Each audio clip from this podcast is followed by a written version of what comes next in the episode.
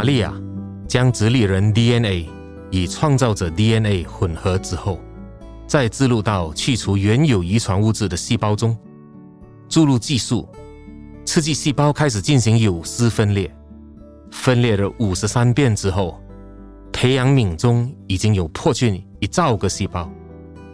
玛利亚亲切地将她的第一个创造物命名为亚当。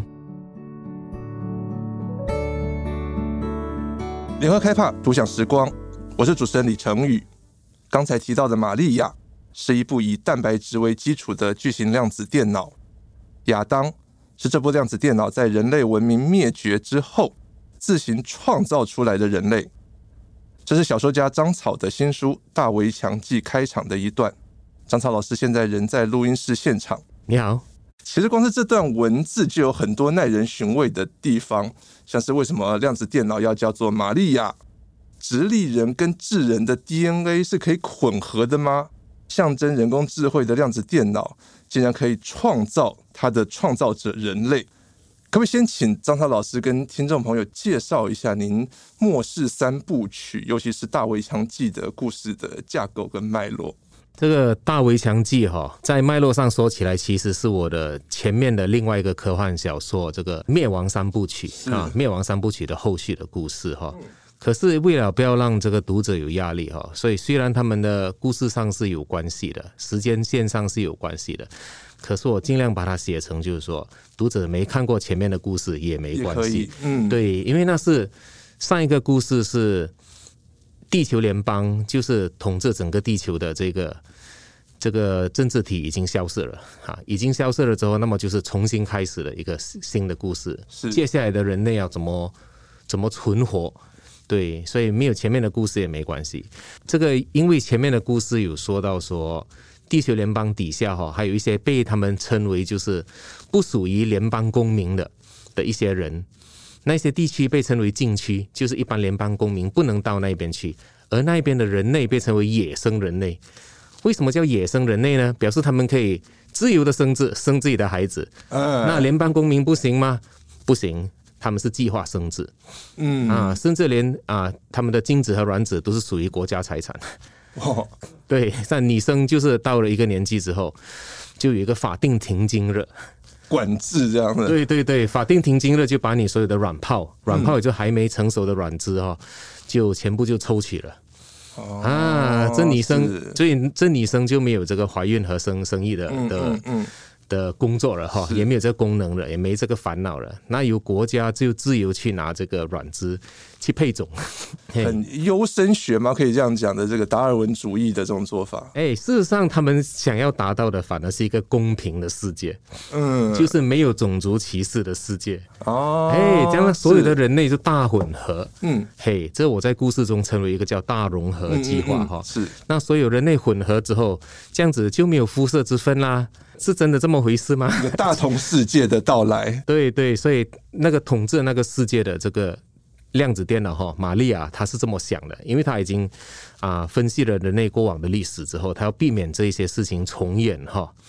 但是到底是不是能够办到？事实上，她也没有什么信心哈。嗯，所以她依然保留了很多的禁区，有野生人类的存在，可以自由繁衍。对，可是每一个禁区之间相隔的很远，隔离的话，他们就没有办法混合了，那么就会各自演化哈，形成自己的种数。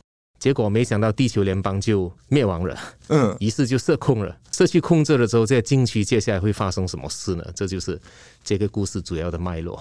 如果是没有前面这样的脉络，我们单独从《大围墙记》开始读，我们是先进入一个等于算是呃原始的部落的社会这样的一个情景里面。对，就是希望读者以这个第一人观的这一个视角哈。嗯就直接去体会他们发生了什么事。我说《大围墙记》是您在高中二年级的时候就开始发想的一个故事脉络。为什么那个时候会想要用这个创作以这种末世为主题的小说？事实上，就那时候还看了蛮多这些这种呃呃奇奇怪怪的书哈。那时候曾经我看过，其实其实台湾盗版的哈，它叫这个《诸神的战车》。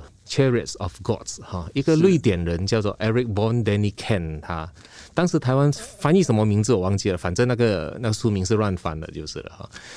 他就跟这个最近这些年哈有名的这个什么上帝的指指纹哈，嗯嗯应该叫诸神的指纹啊，其实哈，他的很像，不过他更加天马行空。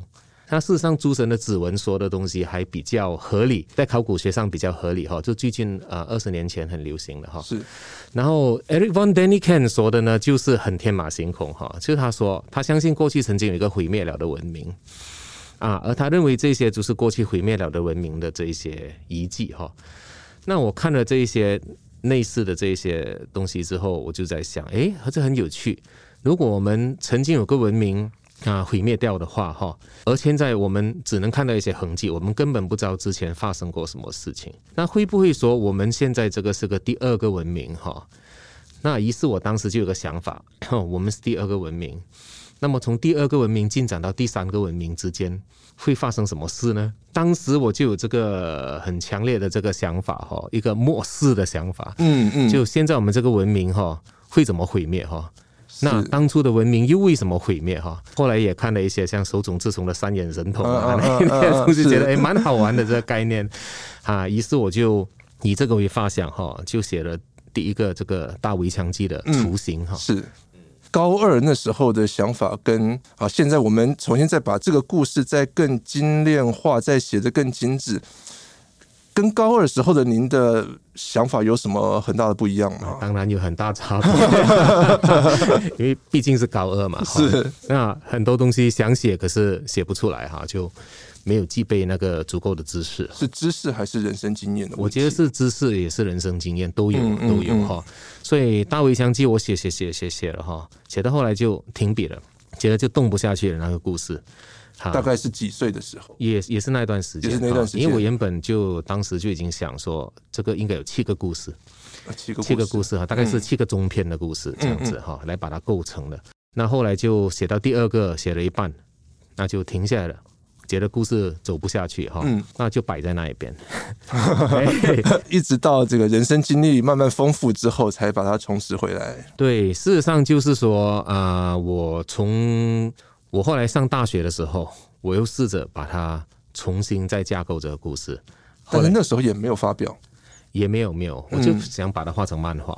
啊哦，是稍微画画了几页，后来觉得哇，画漫画好耗时间，写字比较快，写字比较快哈 啊，然后那那些啊场景的想象力哈，场景的架构哈，还是用文字比较容易，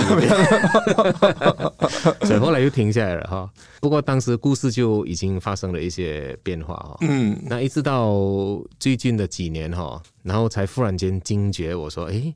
事实上，写完了以前的灭亡三部曲之后，是我曾我也心里面在吊着那一边哈，想说，嗯，接下来他们会怎么样呢？我还应该写下去吗？会不会狗尾续貂呢？到后来，我忽然间就想到，哎，我以前写的故事《大围墙记》不就是他的故事吗？所以，事实上，我觉得写故事是一件蛮好玩的事情。就是我常常认为说，写故事有些时候不是我在写，那是谁在写？就就有些。有一些东西已经在那一边哈，有些时候借由我的手把它写出来，这样的感觉。有些时候写故事会有这样的一个感觉，就像说，虽然顺序上哈是大围墙记其实先写，嗯，不过故事就绕了一圈，回到他身上。哦，哎，有一个这样的感觉哈，是是，所以我以前就有很多的故事就已经。都写了一些哦，写了一个版本这样子，在以前高中的时候或大学的时候写下来哈，只是觉得时机还不成熟，好像就是写一个草稿的感觉。后来就慢慢慢慢时机成熟了，他就蹦就跑出来了。您不是用一个架构从灭亡三部曲到末世三部曲这样的一个架构时间观世界观来写，并不是。我有些时候感觉到这写故事哈，有点像一种就是我们叫什么 foresee 哈，就嗯嗯，就好像预先预示预先去看到一些东西的感觉。是，对，只是真的就是我写的时候。有些时候在回头看的时候，会说：“哎，这我怎么写得出这个来？”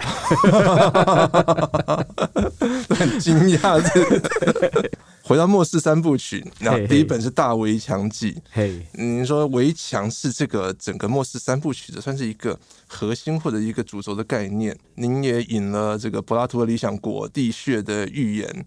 好，有一群人被锁住，然后只能看到虚的影子，然后没有办法看到真实世界，这样的一个柏拉图的寓言来诠释，或者是说有点在为您的故事做一些帮读者做一些想象。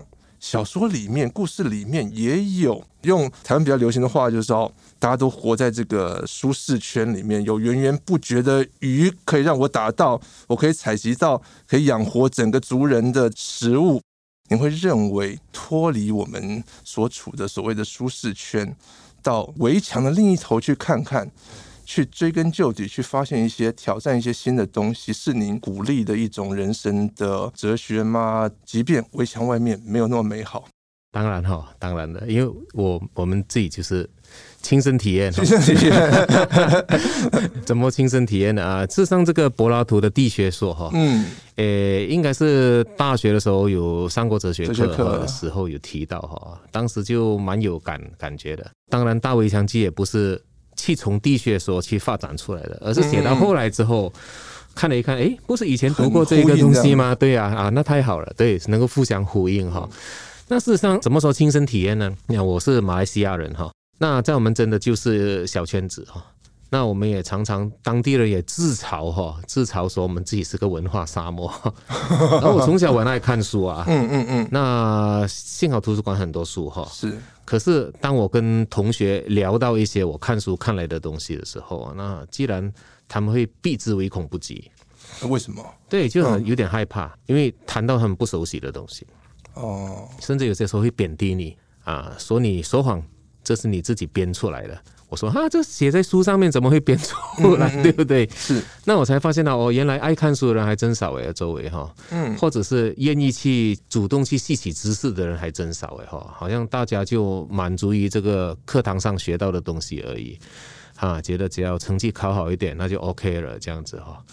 那我后来就偶尔机会哈，就到台北来旅行哈，啊，逛了重庆南路哈，那时候还是书街嘛哈。对。那个年代，对对对，一一去到好像到了天堂的感觉。嗯嗯嗯，我想哦，这是我可以源源不绝去崛起哈，去吸收知识的地方哈，非常的高兴哈。嘿，所以后来我来来到台湾上了大学哈，第一件事情是先找哪一个图书馆有这种古文书。嗯嗯，哈，我要去找那些古书来看哈，因为在我们那边是找不到的。哈，所以说脱离这个舒适圈呢，这我自己就是亲身体会哈，等于说。我跳出来到台湾，可能台湾人自己不觉得说，哎，自己拥有这个东西有什么不同哈？可能很多习惯的觉得说，啊，我的生活里面，台北的生活里面，台北的空间里面就是有这种东西，嗯、没有这么的珍惜，或者是觉得说这是一件很可贵的事情。嗨，所以这些我吸收了哈，那我现在我又再回到当地了哈，嗯，那我到底大家有进步多少呢？哈，就发现到这个是有改善哈，有改善对。因为我们以前连一间像样的书店都没有，嗯嗯，现在有了，是。啊，现在有了，就从吉隆坡有这个书店分行到我们那一边去哈，大家总算有好书可以买了，不然还逼得你不得不只买盗版书，哦，像像这样子的一个一个情况，所以我说亲身体验，我从这一个。等于说，从这个围墙啊，跳到另外一个，其实也是围墙啊。为什么另外一个也是围墙？也是围墙，因为你各有你各有自己的一个生活的一些习惯啊。这怎么说？感觉起来，老师您的经验，感觉你已经到光明之地啦。很多书，很多很多很开心。那还有啊，就我们比如说，诶啊，我曾经来这里哈，我的我的同学里面就有两批人了哈，一批人就会很很大方的接纳我。那有一批就是说，哎，你马来西亚人来的，你外国人哈，嗯，那他们就会有点抗拒你，或想办法贬低你，哈，也有这样子的同学在哈，所以我就看得出啊，我就冷静的观察，嗯，因为我常常会很喜欢观察，不管从以前到现在，我看到底他在想什么，我在说，接纳我的人在想什么，不接纳我的人又在想什么，嗯，对，所以事实上他们就自己有一些这个观念上的一些。一些圈圈哈，就把自己他们把自己圈在里面了哈，一些观念上的、心理上的等等的哈，这就是我所谓的围墙哈。这围墙不一定是一个实质的东西，嗯，它可以是心理上的，嗯嗯，所以说这个刚才说人生经验嘛，这就是啦。围墙概念其实是一种限制的概念，对，自我限制的一个包袱也好，或者是没有办法让你踏出更宽广的一步的一个障碍。对，等于说舒适圈也是一个，也是一个障碍哈。嗯，哎，尤其后来我有这个学佛哈，那学佛更加就是发现到，其实一个最强的一个围墙哈，嗯，还不是这个城市、这个国家、这个政治体或者这个什么民族观的，而是我们自身，我们的身体就是我们最坚固的一个围墙。我们怎么逃出围墙？一个人到最后哈，他一定会他的 ego 会很强哈，嗯嗯，他的自我会很强哈，就是到最后可以说人人都会自私的，嗯，都会只最后一定顾到自己哈。那么在佛教来说的话，也是大乘佛教哈，尤其是大乘佛教，它就会让你摆脱这个观念。嗯，哈，你不是最重要的，甚至你这个身体也是暂时的。嘿，那最重要是什么呢？反而是为了大家，为了所有的生命啊，去帮助所有的生命，利益众生。对，在这个利益众生的观念之下，当你发现自己的身体不是最重要的时候，原来你最后你不断的想要固守住的去抓着的这个东西哈，到最后也是。虚幻的哈，因为我们终将死亡，终将腐朽，所以如果能够摆脱这个最坚硬的这个围墙的话，嗯嗯嗯嗯，那整个人的观念就不不会一样，整个视野就会开放了。所以这是张涛老师在《大围墙记》这本书围墙之外，想要跟我们讨论或者是跟我们交流的一个概念，是就是说，可能第一部还看不出来。嗯啊，我们拭目以待下面两部曲。刚刚我们讲很多很哲学上面的东西，从老师您刚开始高二的时候发想这个故事开始到现在三十年左右了，我猜整个故事概念的核心不会变，但是一定有，比如说我们的科学观念在进步，我们的科技在改变。有没有什么哦？现在我们看到书里面《大卫强记》里面，或者是整个末世三部曲里面，我们的内容跟你最初的发想是不一样的。比如说哦，因为有一个什么更新的科学概念进来了，所以你的整个故事架构或者是叙事，你会调整的。对对，当然啦，像、嗯、像那个年代就还没有量子电脑的概念呢。那我去写的时候，我也在担心啊，量子概量子电脑的下一个概念是什么？你在预想啊？对，会不会就就到时就过时了哈？嗯。那我们看回这个这个几十年前的科幻小说哈，是那如果到现在看起来还像是新的一样哈，嗯，那是很了不起的。比如说这一个 neuromancer，neuromancer 他们叫什么？神经拦截者是吗？那一个就是现在有很多这些啊，说到人跟网络融合啦之类的故事哈，最最初的构想者就是这个 neuromancer 这部科幻小说哈。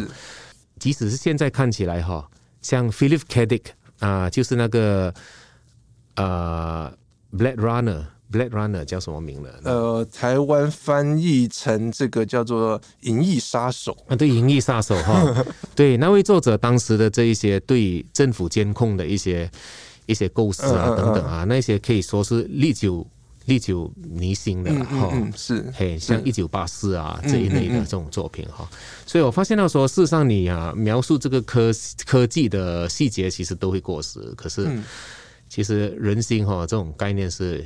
永远是不会过时的，不会过时的是人性的。对对对。三十年前、一百年前，政府或者是当局想要怎么控制这个社会，到现在还是想怎么控制你这样。对对，所以有些时候我的，我不要我的爸爸会说啊，现在人心很坏啊，嗯啊，现在的或者我听到有人说，现在这个社会很糟糕啊，以前比较好。我说你要多读一点历史，其实以前没那么好，你多读一点历史就不会这么说了。好，刚刚您讲到这个量子电脑，我们一开始。提到说哦，这个以蛋白质为基础的量子电脑，好，这虽然这个绝大多数人不是这么懂这个里面的概念，包括我自己，嗯嗯、但我觉得不妨碍阅读，但是还是很好奇，想请您帮我们解释一下，为什么要以这种所谓的以蛋白质为基础的量子电脑，它背后的厉害的地方在哪里？嗯，事实上这个。蛮好玩的哈，这个说起来就会很大哈。事实上，以蛋白质为基础的这一些电脑通讯系统哈，我也不是创新了。嗯嗯。早在 Star Trek，Star Trek 里面，它他们的网络好像就是类似这样子的东西哈。有有这个啊，我不是 Tracker 哈，Tracker 就是 Star Trek 的迷了哈。那 Tracker 可能会比我更清楚哈。比如说，如果你要一部电脑，它的人工智慧能够以类似。人类的思考方式，那你要如何架构呢？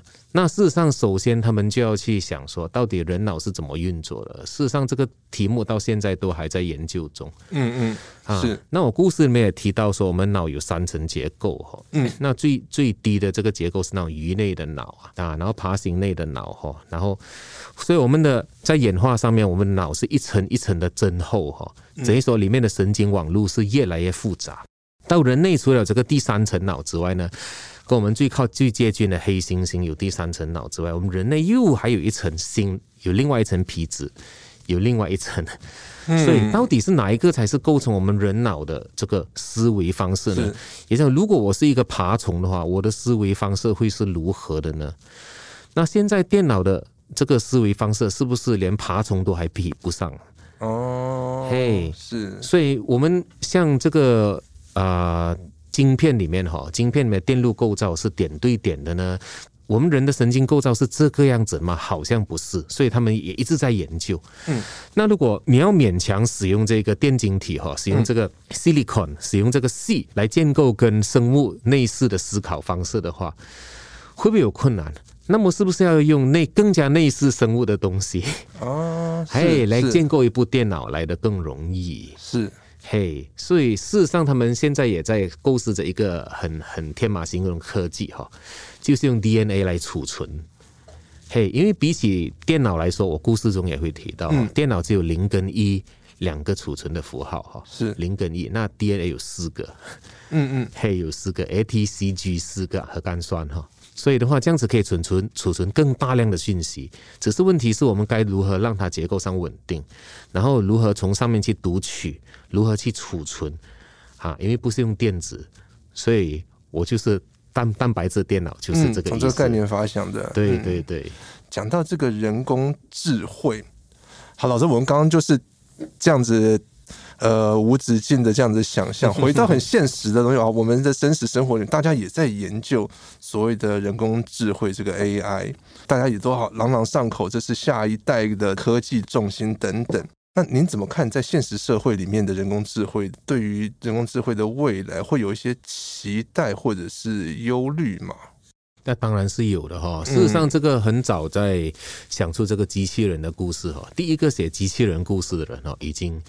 已经在写机器人反叛了。嗯，是是 是，第一个故事就这么就这么写。嗯，所以这个主题很大。比如说，你做一个机器人哈，你要把它做的多像人。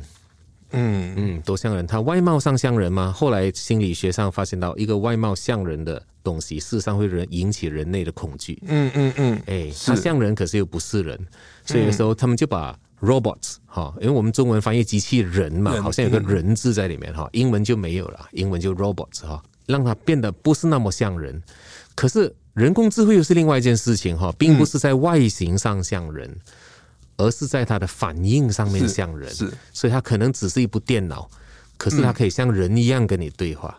那所以这时候我就想了很多东西，像故事里面有提到说，如果我是一部电脑，那我们人类所熟悉的视觉、听觉这种各种觉和感官啊，在电脑来说是怎么一回事？嗯，电脑没有眼睛啊。那它如何产生视觉？我 可以有录影机的镜头。对，那录影机镜头进到去它之后，它是怎么处理的呢？因为事实上，我从很久以前我就想到一件事情，说我们眼睛看到的不是真的，它是外面的光线进去，经过我们大脑处理过的讯息。是，所以我们看到的都是被处理过。那相对，如果是电脑，它处理过这些讯息之后，它呈现的是什么样子？是跟我们看到的一样吧？嗯，是是是，嘿嘿，所以说它就是非我族类哈。事实上，我们不用勉强电脑，即使是昆虫啊、鱼啊等等，看到的世界，对，跟我们看到的是不一样的。嘿，所以我说这个 AI 到底要走多远哈？嗯，我们要让它多像人，还是它并不需要这么像人哈？那如果它会自行思考的话，你你别说是电脑哈，我们自己有过孩子都知道哈啊，孩子当他有自己的想法的时候，是，爸妈就很头痛。对对对对对，我也我也不想让我的孩子就是极限他啊，不，你不能因为你的想法，你必须用我的想法来想法，嗯、这不对嘛？是，那那你面对电脑呢？面对我们还会试。电脑是一种机械或者是什么，而不是一个呃，我们说哦，就我们子女是一个活生生的人，嗯，对，就是仆人而已，你听话就好。嗯、是，可是你要求他有智慧，你能要求他听话，这两个是矛盾的啊。从您的书里面来看，嘿，您没有一个最终的一个定案，对不对？您其中有一段提到了，当这个叫做巴蜀四川那个巴蜀的电脑系统慢慢慢慢产生了自己的思考，甚至有这种人类情感的感觉之后，跟他相处的所谓的这个故事里面叫对守护员火母，他是一种有一点觉得开心，因为能跟他在思想上能够交流的就是这一部电脑，但他又有点害怕，如果他有独立的想法怎么办？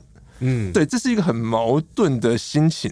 对，所以事实上，这个矛盾在这个第二、第三部都会持续下去哈。哦，是。因为，因为我我们并不会说一个这个电脑对我来说，在故事里面的电脑，它也是一个角色。嗯，它是一个活生生的角色，不只是当做一个像您刚刚讲的仆人或者一个配角的角色。对，就是说这个电脑本身，它的它的想法也有一个进展的过程哈。所以，我这故事的人物其实都有一个过程哈，嗯，比如说呃，如果你看过这个 Joseph Campbell 是吧，那个英雄的历程哈，这个英雄历程蛮有名，在台湾嘛哈。当初他第一本神话，那个立旭出版社出版，我还记得那时候哈，我看了那本书就非常的高兴，因为他把整个英雄的历程就找出他的 pattern，他的模式哈。那相对的，这个成长的历程呢，其实并不应该只是让故事中的英雄独有，他所有的角色都有一个成长的历程。所以的话，包括这个里面的电脑，也可以成长，也需要成长，也需要成长。嗯，他们也在学习哈。嗯，所以他们想法也会改变。事实上，巴蜀这部电脑，我故事里面有好几个电脑的角色哈，是包括说这个已经死了的那个地球联邦的母电脑玛利亚哈。那么由这一个进去的电脑巴蜀，还会接下来将会出现的另外一个进去的电脑深海，哎，是他们都会出现哈。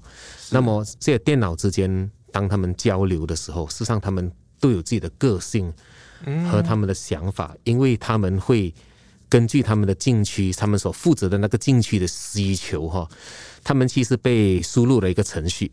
一一个程式，那城市就是你要让这个禁区达到最大的运作，要让人类得到更完美的未来，听起来很美好。对，听起来很美好。对，可是每个电脑被赋予的任务不一样，他们都相信他们的那一套是对的。是，但老师，你不觉得这是一个很恐怖的事情？您觉得说，嗯，应该让我的角色成长？对。另外一个，我在书里面。觉得很有趣的是，您对很多书里面的一些人体的手术，或者是一些那种相关的想象跟描述，是因为您的医学的背景吗？那肯定是，肯定是那个细节之生动，或者是说细节之很难让人逼视的那种血淋淋的场景。所以啊、呃，往往有些时候我看到一些别人写的作品，企图描写这描写这种场面哈，嗯嗯、你就可以大概知道他是不是经历过。是或者他知不知道？所以往往我们说这个东西就是就是外行看热闹啊，哈，内行看门道哈。是，但我自己是本身有这个背景，要 写起来不是很困难哈。是，只是比较难拿捏的就是我要怎么如何让一般读者看得懂哈。嗯，那我也不能写得太深哈，就变成解剖学教科书这样。对对对，我要拿捏啊，我现我我在写故事啊，嗯，我必须要写的是故事哈。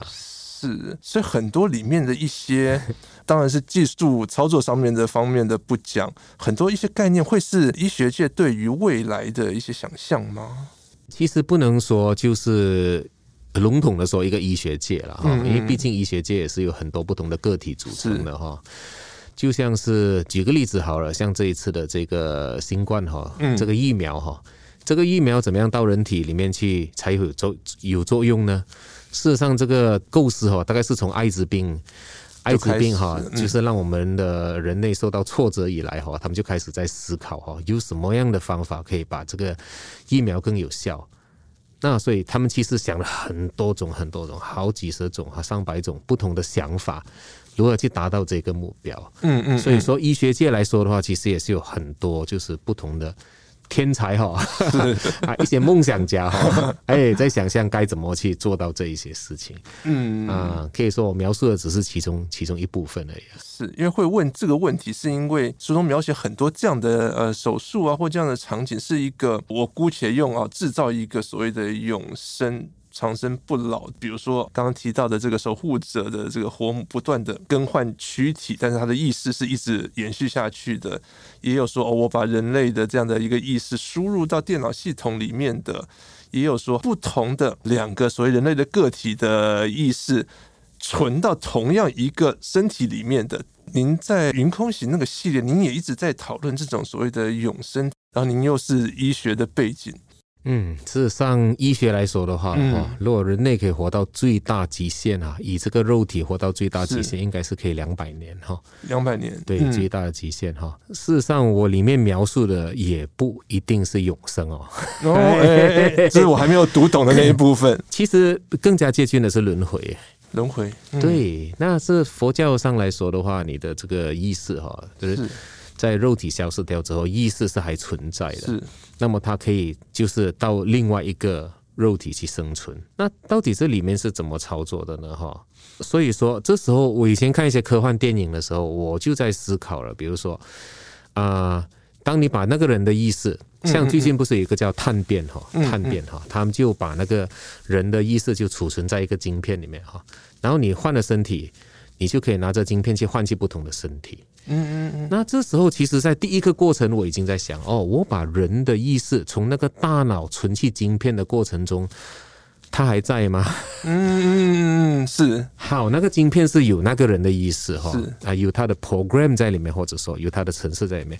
你换到不同的身体没关系啊，那么就不同的身体就有点像你的载具一样哈，就像换不同的汽车一样。可是问题在第一个步骤已经出问题了，接下来还会那么顺吗？对，就第一个，第一个，当你把大脑一个蛋白质为基础的东西哈，里面你把所谓的意识把它转进去晶片是什么意思？我就在想，是把大脑里面的 connection 里面各种的神经的连接方式，因为我们连意识是什么都还说不清楚。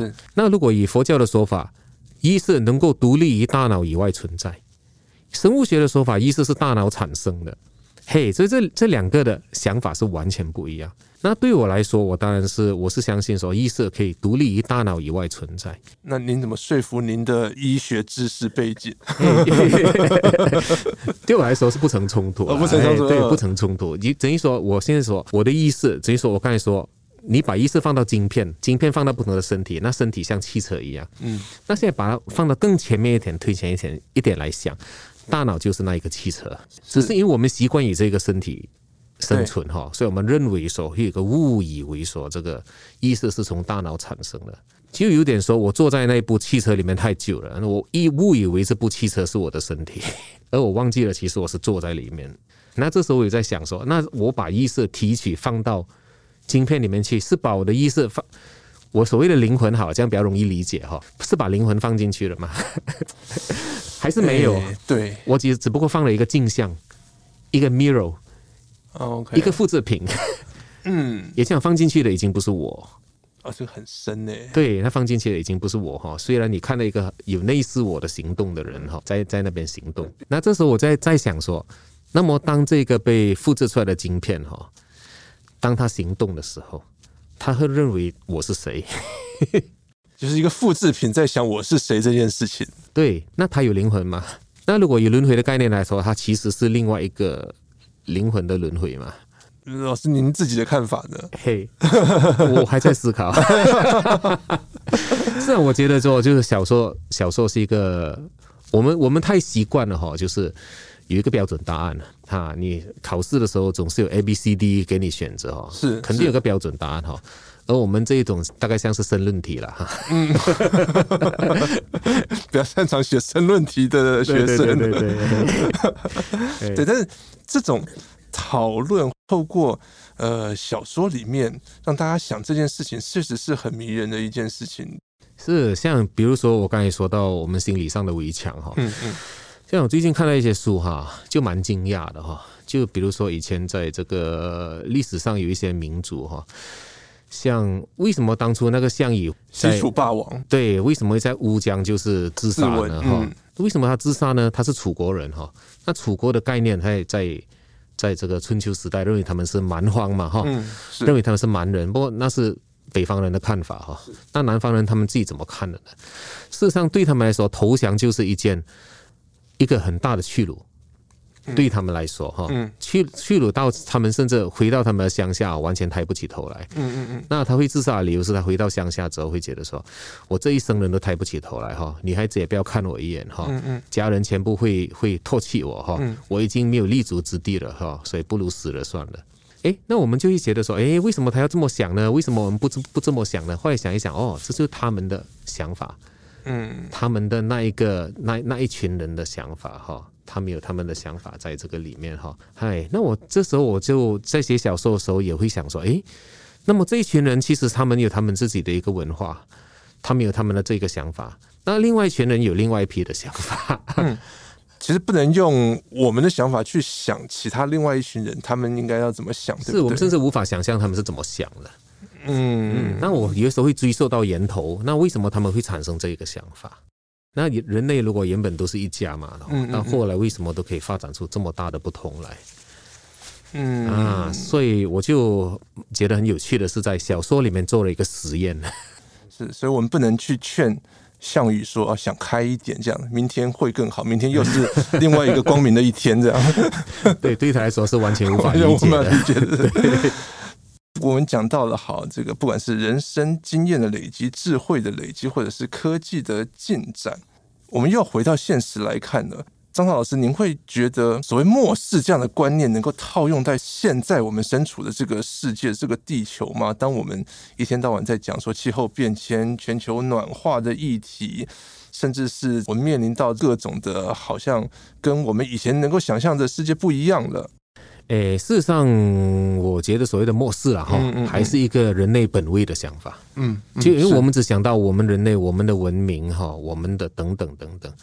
那如果把整个时间尺寸拉大的话，那我们的文明，如果之前还有一个文明已经灭亡的话。嗯，哦，我们老是说我们人类会吸取教训嘛，哈，不过看来好像没有。哦，那如果我甚至在故事里面想说，如果人类之前其实还有另外一个物种的文明呢，那他们也曾经灭亡过。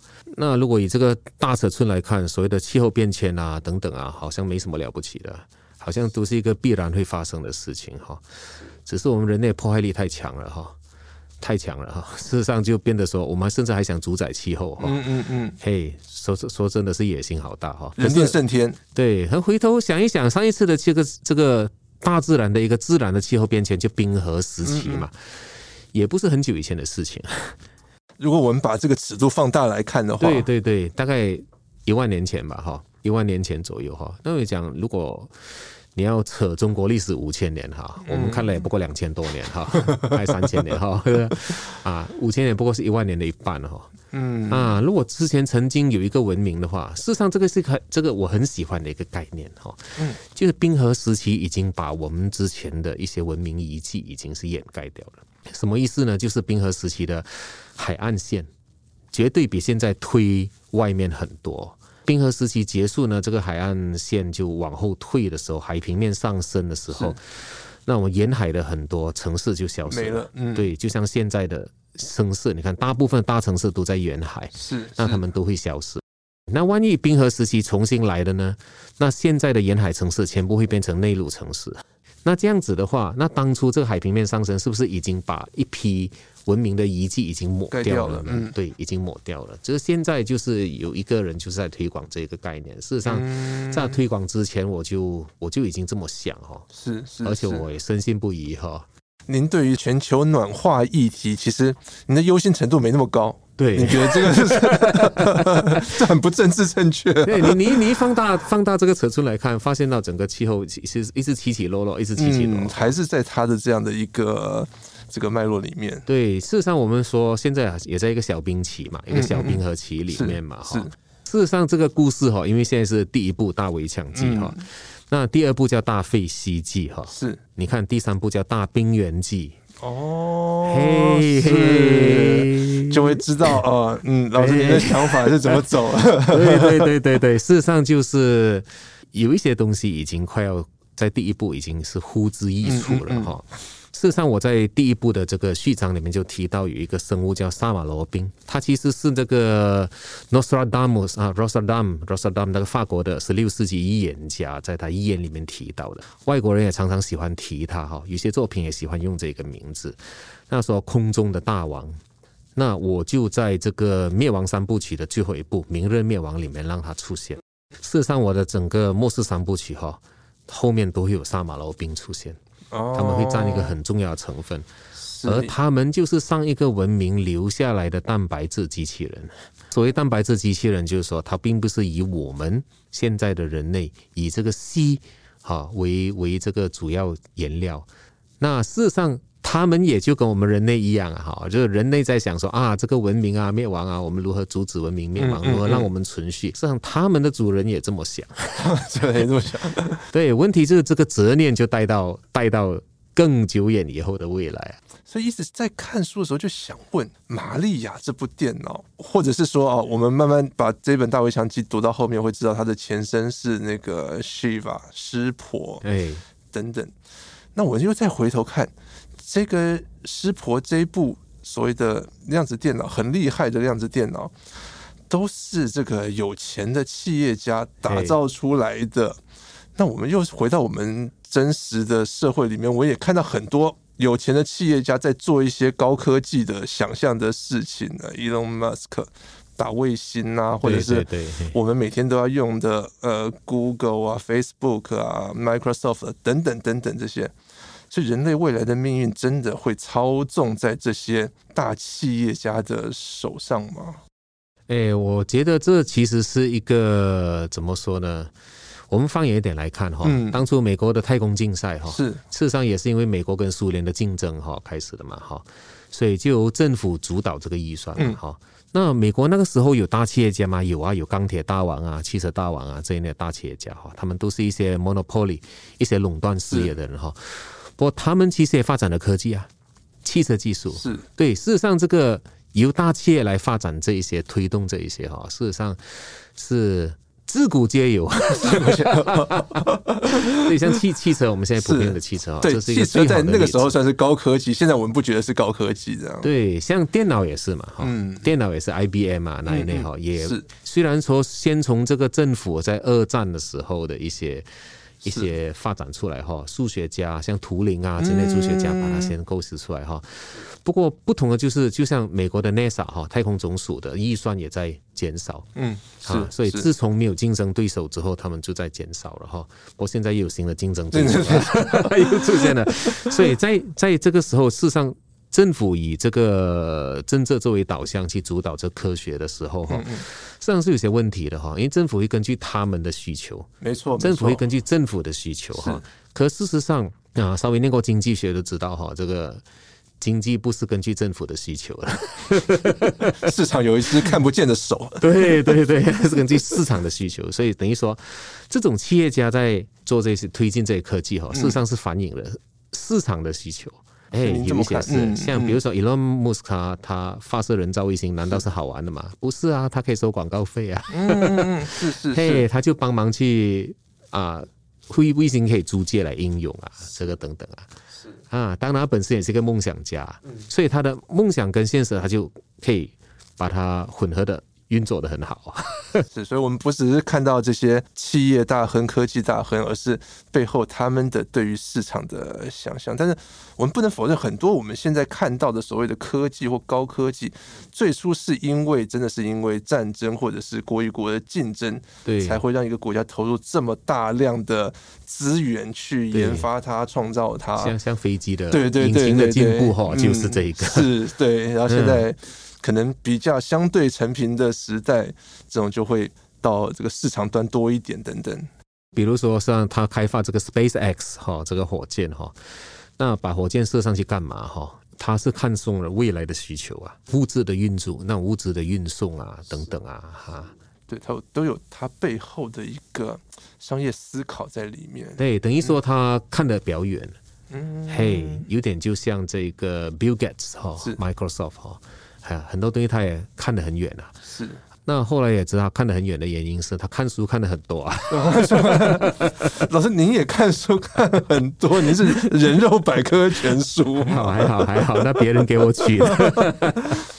所以，您会鼓励科幻的写作者要多读一些科学期刊，了解一些最新的科学发展。嗯这当然要的啦，我不能天马行空想象就好，我要有一个科学根据。对对，就就比如说有些人就写一写那个灵异作品哈，嗯，是，这样你也看得出嘛。如果这个灵异作品它是有基础的，跟没基础的，事实上呈现出来的东西是。灵异作品的基础是什么？我好奇。好，比如说了哈，比如说以前的我们知道司马中原的故事，是是。那司马中原怎么有这么多的素材？嗯，嘿，事实上你你看他有说，有些是他小时候他祖母对他说的传奇，对他从小耳濡目染的哈。那有一些你也看得到，事实上他是从这个笔记小说，古代的笔记小说里面去发展出来啊发展出来的东西哈。那有些是他亲身体验哈。那如果你没有他的那个背景，事实上写不出他的东西啊。我硬要写一个，我我要学司马中原，我要学出他的写出他的东西来，事实上事实上是不可能的。啊，那我事实上我也看那个高阳哦，高阳的历史小说，没有他的那一个成长背景，也是写不出他的东西来。所以其实不用勉强 哈，不用勉强。那后来我看到有一些像比如说我们啊日本的水木茂哈，是他那些漫画怎么有这么多内容呢？整个日本的这个民俗文化的哈，都是他的他的背景。是 啊，也因为过去有一些那种民俗学家去专门去收集日本各地的妖怪资料啊，有了这些史料啊，他才能写得出这些东西。必须有一定的资料或知识的累积。是比较好奇的是，张超老师，您是医学背景相关背景，嗯。台湾，我们常常讲，台湾的教育长期以来，这种我们的这个理组跟文组的这种学习的轨迹、学习的脉络，其实是很泾渭分明的哦。我们这种文组的学生要看得懂科学期刊，要创作科幻小说，我觉得门槛是不低的。或者是说，我们要求比较偏理组的同学、医科的同学，你要有对于整个社会、对于人生要有这种人文的关怀等等。我觉得这也不是他们学习过程中很强调，但是有一些现在是有一些这种医学院有相关的课程啦，但我觉得那并不是他们的琢磨很多的地方。我们对于更年轻的世代，如果我们要像您一样可以把这两者比较兼具兼顾的话，会有什么建议吗？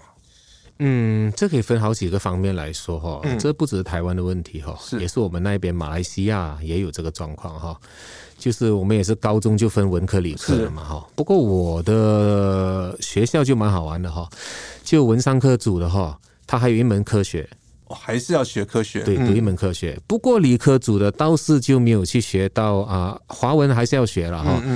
啊，我因为我们还要学三种语文呢。哦，是是蛮需要，对对对对，还要学三种语文哈。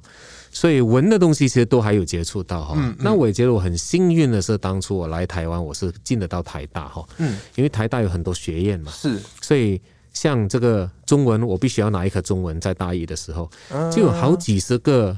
好几十个课程可以选啊，对，有些教授专教唐诗的啊，有些专教这个小说啦，也专教什么，我就去上了易经的课程哈，所以想说，哎，有这么多的选择，事实上就是对我来说，我是求之不得的哈，最好每一个都去上过一遍，这样子啊，所以是是有个人特质了哈，像比如说我们当地有一些学校哈，它专门就是医学的大学，那真的就是变成一个像职业训练所。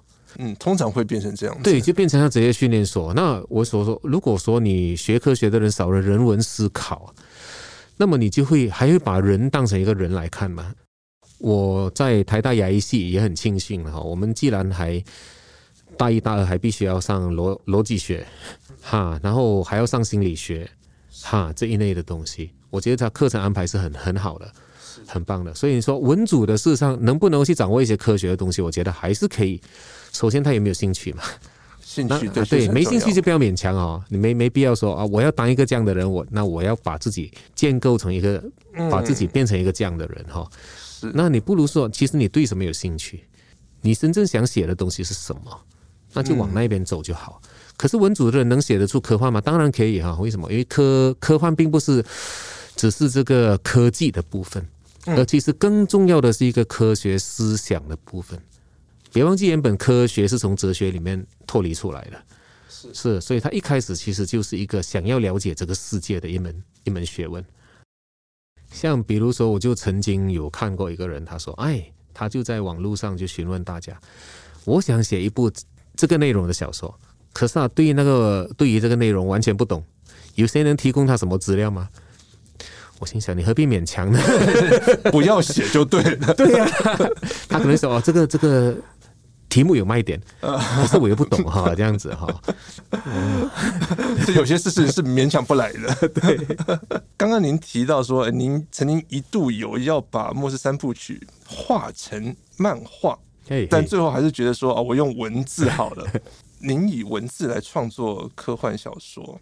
那我们现在身处于这种数位网络的世界的时代，各种声光效果更震撼、更刺激的影音内容，我们随手可得。我们打开手机、打开电脑都有，甚至我们未来会有越来越成熟的这个虚拟实境啊、AR、呃 VR 的技术等等。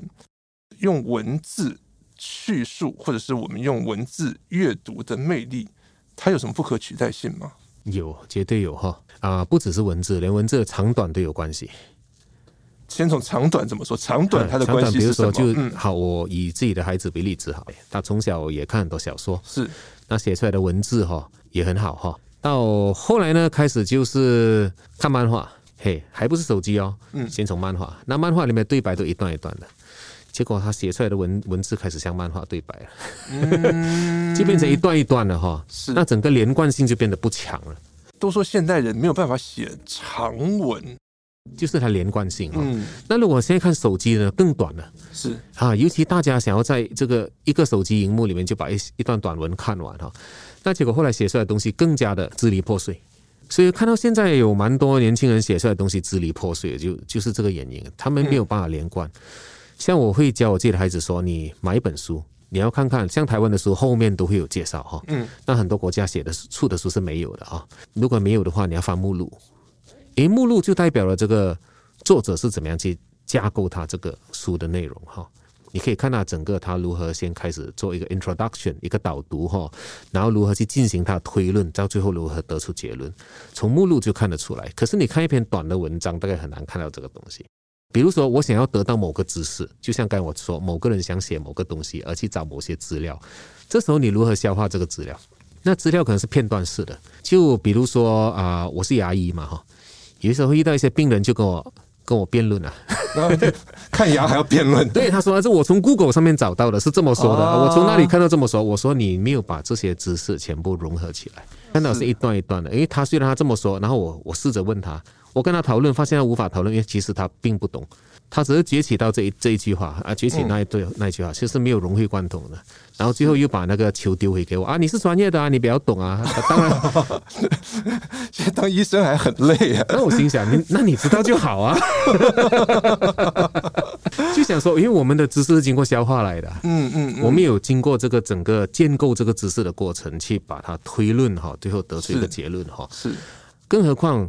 你当了你从事医学行业也久哈，你也知道事情很多没有标准答案，嗯。啊，不是 A B C D 是，可是病人会有标准答案，他认为说一定是 A B C D 的其中一个，你稍微思考一下，甚至会质疑你，你是不是想要要蒙骗我哈？这样子啊，这是思考方式，所以变成说一种像素食面这样的一些资讯哈。